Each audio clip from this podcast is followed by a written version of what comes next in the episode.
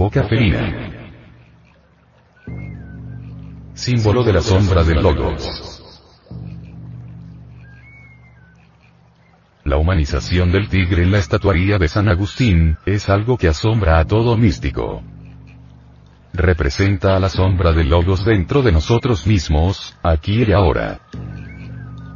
Si un árbol tiene sombra, ¿por qué ha de extrañarnos que el Logos tenga su propia sombra?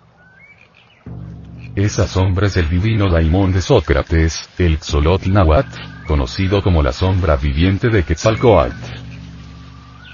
Es el Lucifer Prometeo, del cual se dice que es portador de la luz. La estrella de la mañana, Venus, el amor.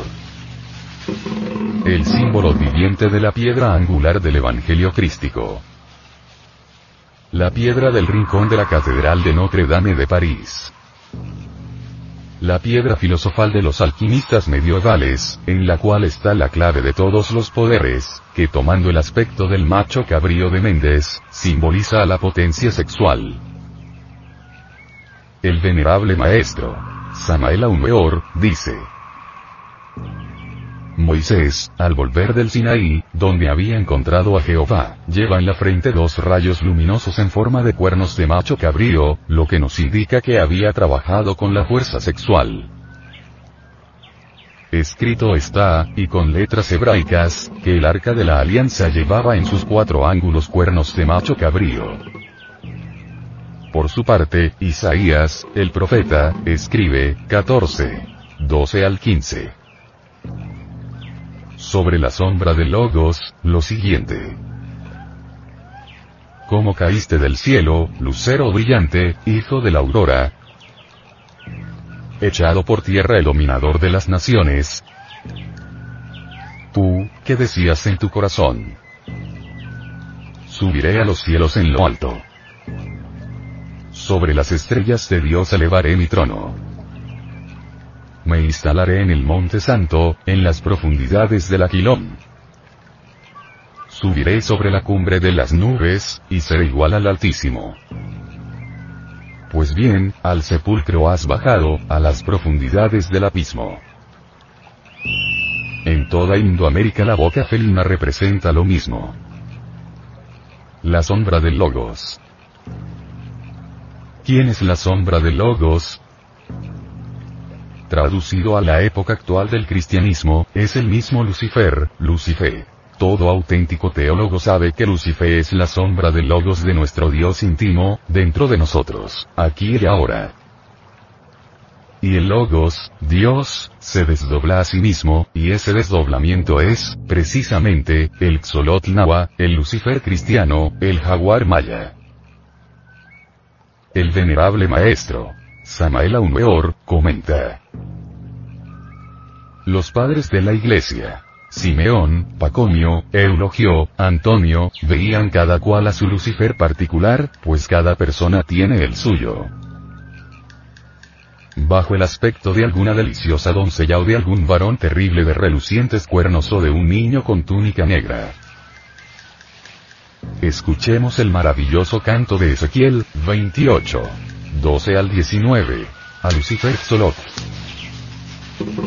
Eras el sello de la perfección. Lleno de sabiduría y acabado de belleza. Habitabas en el Edén, en el jardín de Dios. Vestido de todas las preciosidades. El rubí, el topacio, el diamante, el crisólito, el ónice, el berilo, el zafiro, el carbunclo, la esmeralda y el oro te cubrían. Por la muchedumbre de tus contrataciones se llenaron tus estanques de violencia y pecaste y te arrojé del monte santo y te eché de entre los hijos de Dios. El querube protector te hizo perecer. En la obra de Laurete Sejourne, titulada El universo de Quetzalcoatl, dice. En Monte Albán este personaje despierta una verdadera afición la entidad desnuda, con las extremidades contrahechas, la boca felina y una actitud dinámica que singulariza los comienzos de esta ciudad, no pueden representar más que Axolot, Lucifer. Su asociación a la vez con el tigre, el fuego, cuyas llamas reemplazan a veces a las partes genitales y el movimiento de caída son pruebas suficientes. Santo Tomás dice de él, el más alto, el más perfecto de los ángeles, el ángel preferido de Dios. Dante escribe, más noble que criatura alguna y la suma de todas las criaturas. Se nos ha informado con gran verdad, que la sombra de nuestro Dios interno, es el príncipe de la luz y de las tinieblas que tiene potestad absoluta sobre los cielos, la tierra y los infiernos, y que puede conferirnos el poder, la sabiduría y la igualdad divina. Eritris. Sicut Dei. Seréis como dioses. La sombra de nuestro logos íntimo, subyace en el fondo mismo de nuestros órganos sexuales y tiene que reconciliar a los contrarios. Coincidentia oppositorum, y a los hermanos enemigos, Mercurio y Azufre. Agua y fuego, elementos primordiales de la alquimia sexual. Que son los dos colosos de Rodas. Los hombres de ciencia que estudian la alquimia sexual dicen que esa sombra o reflexión logoica, considerada como el fuego viviente y filosofal de los viejos alquimistas de la Edad Media, yace latente en el fondo de nuestro sistema seminal aguardando el instante que a través de la suprasexualidad lo despertemos por lo que tenemos que considerar, que no es en modo alguno la sombra logoica Oxolot Lucifer, un agente extraño fuera de nuestra psiquis, o alguien que podemos personificar como generalmente hacen los ignorantes ilustrados, al contrario, se encuentra dentro de nuestro fondo íntimo particular, y así lo expresan los monumentos agustinianos, que lo resaltan por medio de la alegoría de la boca felina. En verdad, nosotros podemos poner resistencia a este símbolo que descubrimos en muchos centros culturales de Indoamérica, debido a nuestro condicionamiento religioso, pero esto es vano somatén, rebato, alboroto, el de ciertas cofradías que propagan por aquí, por allá y acullá, necias infundías difamantes contra el chinoupe solar gnóstico, el resplandeciente dragón, Chistos, Agatodaemon. La serpiente del Génesis, el Lucifer Nahuatl, nos explica el venerable maestro. Samael Aumeor. Y prosigue. Mal mirado, malquisto Xolot Lucifer por aquellos intonsos dechados de sabiduría, que repudiando al espíritu que vivifica, han interpretado la alegoría de la guerra en los cielos y la lucha de Miguel contra el dragón a la lepra muerta sin comprender su honda significación cruzada, refriega celeste que, incuestionablemente se debe procesar en el fondo vivo de nuestra propia conciencia.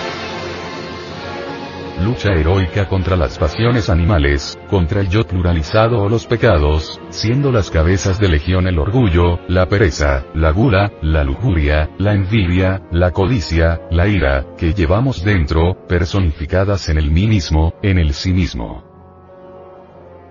Para no fracasar nosotros en la presente existencia, nuestro real ser interior profundo, tiene que matar al dragón Lucifer, nos dicen las enseñanzas hinduistas. ¿Qué significa matar al dragón? Expresa haber salido victorioso de todas las tentaciones puestas por Xolot Lucifer Prometeo. Esto nos lleva a que nos preguntemos muy seriamente. Es la sombra de nuestro logos íntimo, Solot Lucifer, el dragón o como se le quiera llamar, el entrenador psicológico en el gimnasio de nuestra vida práctica.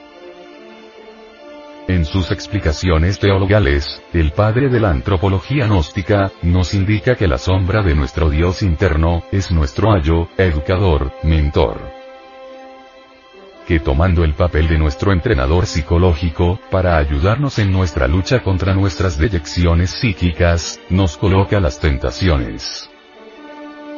Hay un postulado que dice, la tentación es fuego. Y el triunfo sobre la tentación es luz. Existe en la tentación luciferina didáctica inimitable, pedagogía portentosa, atracción que asombra, incentivo inconfundible, instigación oculta con propósitos divinales secretos, seducción, fascinación, explica el venerable maestro. Samael Aumeor. De esto podemos colegir que dentro de nuestras hondas intimidades espirituales, cuando anhelamos la liberación o la salvación de nuestra alma, debemos luchar contra nuestra propia sombra y sus huestes tenebrosas, que son los defectos de tipo psicológico que cargamos en nuestra forma de pensar y sentir, o psiquis, si es que en verdad aspiramos convertirnos en hijos de la sabiduría, en verídicos hijos de dioses, con alma inmortal. San Agustín nos muestra por medio de sus estelas, que en Indoamérica se conoció el modus operandi por medio del cual, el Padre que está en medio de nosotros debe extirpar al demonio serpiente, mencionado en el Génesis hebraico, a nuestra sombra o Lucifer Xolot, para que se convierta en el conductor de la hueste celestial. Blanquea el latón y quema tus libros. Está escrito en los libros de los mejores autores de alquimia medieval.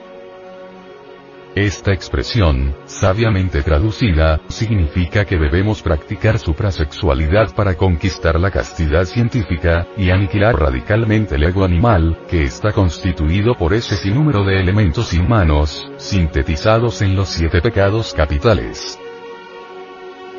En el México antiguo se dice que Quetzalcoatl, el Cristo mexicano, resurrecto después de haber blanqueado al latón, se convierte en el lucero de la mañana. Y eso nos hace recordar al Apocalipsis de San Juan cuando dice, Al que venciere y guardaré mis obras hasta el fin, yo le daré autoridad sobre las naciones. Y las regirá con vara de hierro, y serán quebradas como vaso de alfarero. Como yo también la he recibido de mi Padre. Y le daré la estrella de la mañana. El que tiene oído, oiga lo que el Espíritu dice a las iglesias. Apocalipsis 2. 26 al 29. El venerable maestro, Samael Aumeor, nos dice. Bel y el dragón, Quetzalcoatl Xolot, Apolo y Pitón, Krishna y Talilla, Osiris y Tifón, Miguel y el dragón rojo, San Jorge y su dragón, siempre son el logos particular divinal en cada uno de nosotros y su doble proyectado en nuestra psiquis para nuestro bien. No está de más afirmar, en forma enfática y con plena lucidez, que matar al dragón Venus Lucifer Xolotl equivale a convertirnos en hijos del mismo, esto es recibir a la estrella de la mañana. Es bien conocido que los dragones fueron tenidos en toda la antigüedad como símbolos de la eternidad y de la sabiduría. En las enseñanzas secretas de las antiguas civilizaciones de Egipto, Babilonia y de la India, a los hierofantes se les daban generalmente el nombre de hijos del dragón y de las serpientes, corroborando así las enseñanzas del gnosticismo universal, que explican que con la muerte radical del pecado o yo psicológico pluralizado, se encarna la sagrada gnosis o sabiduría divina. Incuestionablemente, la muerte del mí mismo o pecado, el ego, es requisito indispensable para la resurrección esotérica que ha de realizarse, aquí y ahora, mediante la alquimia sexual. Esto es confirmado por Primera de Corintios, 15. 53 al 55, cuando nos dice, porque es necesario que esto corruptible se vista de incorrupción, y esto mortal se vista de inmortalidad. Y cuando esto corruptible se haya vestido de incorrupción y esto mortal se haya vestido de inmortalidad, entonces se cumplirá la palabra que está escrita. Sorbida es la muerte con victoria. ¿Dónde está, oh muerte? Tu aguijón. ¿Dónde, oh sepulcro? Tu victoria, Así, pues, cada uno de nosotros, de manera particular, y nuestro doble, deben extirpar el ego, el yo de la psicología experimental, en las profundidades terrestres, en el infierno dantesco, en la terrible morada de Plutón, cuando anhelamos resucitar de entre los muertos. Escrito está, que quien quiera subir debe primero bajar. Y a toda exaltación le precede una humillación. Esto significa que debemos descender a la novena esfera. Acto que desde los antiguos tiempos, fue siempre la prueba máxima para la suprema dignidad del hierofante, entre los que podemos citar a Jesús, Buda, Hermes, Quetzalcoatl, pasaron por esa terrible prueba. Allí baja Marte para retemplar la espada y conquistar el corazón de Venus, el amor. Hércules para limpiar los establos de Alquías, de impurezas Yoes, y Perseo para cortar la cabeza de Medusa, el ego animal. El venerable maestro, Samael Aumeor, indica. Solot Lucifer, como arquetipo del penitente y con el cinto de la castidad, convertido en anacoreta, hace luz en las tinieblas y aclara todo el esoterismo crístico. Solot Lucifer, en posesión de los restos que habrá de resucitar, nos indica la necesidad de morir, eliminar el ego, para ser. La didáctica excitante y seductora de Xolot Lucifer, inteligentemente aprovechada, hace posible la resurrección mágica. La tentación es fuego. El triunfo sobre la tentación es luz. Los elementos indeseables que cargamos dentro es urgente, inaplazable, impostergable. De manera pues, que quienes piensan que Lucifer es el enemigo del Eterno, están muy equivocados y quienes lo pintan dogmáticamente como un demonio terrible, sentado en un trono de ignominia y blasfemia, con un tridente de hierro en su mano derecha dominando al mundo, están también equivocados. Realmente el Xolot, el Lucifer, el jaguar, el tigre, a quien representan esa Lucifer particular, individual. Cada cual tiene el suyo en el fondo mismo de su conciencia, y de acuerdo al grado de purificación en la eliminación de los agregados psicológicos así lo verá.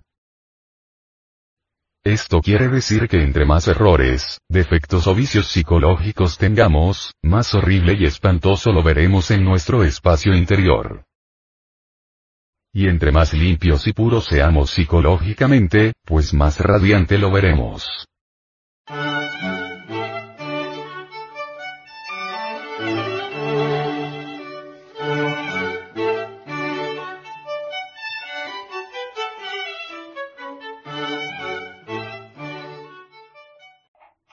alquimia y los alquimistas agitaron toda la Edad Media. Los alquimistas medievales pudieron salvarse gracias a que decían estaban buscando la fórmula para hacer oro, que su anhelo era ayudar al rey, al gobierno, en cada nación. Así de esa, de de esa forma y de ese modo escaparon de la hoguera. Se les llamaba también los sopladores. En casa de los alquimistas nunca faltaba todo un laboratorio. Ahí se veían unos enormes fuelles de esos antiguos que para estar soplando el fuego se veían crisoles, se veían enormes ollas, chimeneas, etcétera, etcétera, etcétera, todos los utensilios propios del laboratorio. Cuando alguien visitaba la casa, sabía que se encontraba en presencia de un alquimista algunos hasta podían fabricar jabones también como para disimular la cosa. Pero por lo común, todos esos artefactos y utensilios del laboratorio no eran más que el símbolo viviente del cuerpo de doctrina. Se había tomado la alquimia de Egipto, la trajeron a Europa los árabes y la aceptaron muchísimos monjes medievales eminentes maestros, etc. Ahí tenemos como para citar algunos personajes al abate un monje benedictino, alquimista. Fue el maestro nada menos que de Paracelso, otro gran médico y alquimista, que logró la transmutación del plomo en oro y, que también consiguió la piedra filosofal y el elixir de larga vida. Para Paracelso aún vive todavía. Personalmente yo le conozco. Quienes crean que Paracelso murió están muy equivocados. Y en cuanto al doctor Juan Fab, médico encantador y mago, que viajara en su caballo desde Praga hasta Varsovia, que asombrara a todo el mundo en aquella época, transmutó el plomo en oro y aún existe. El único que sí no logró mayores triunfos de entre los tres discípulos del abate Tetem fue Cornelio Agripa. Este hombre cometió el error de ponerse a teorizar. Se pasó su vida razonando, sacando silogismos, prosilogismos, metido dentro del círculo vicioso del razonamiento. Cuando quiso hacer la gran obra, ya estaba muy viejo. No pudo, murió. Le sorprendió la muerte luchando por disolver el yo, queriendo tomar posesión de sí mismo. Pero no llegó. Fracasó.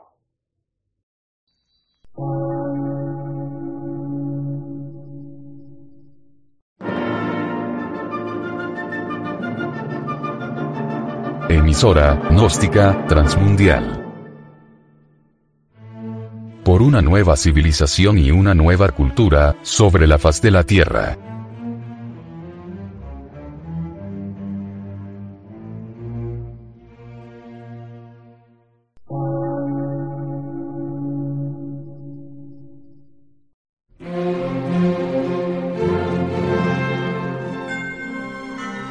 Medio de radiodifusión científico, artístico, místico y filosófico, de la Asociación Colombiana de Centros de Estudios Gnósticos, Antropológicos, Psicológicos y Culturales. A.C.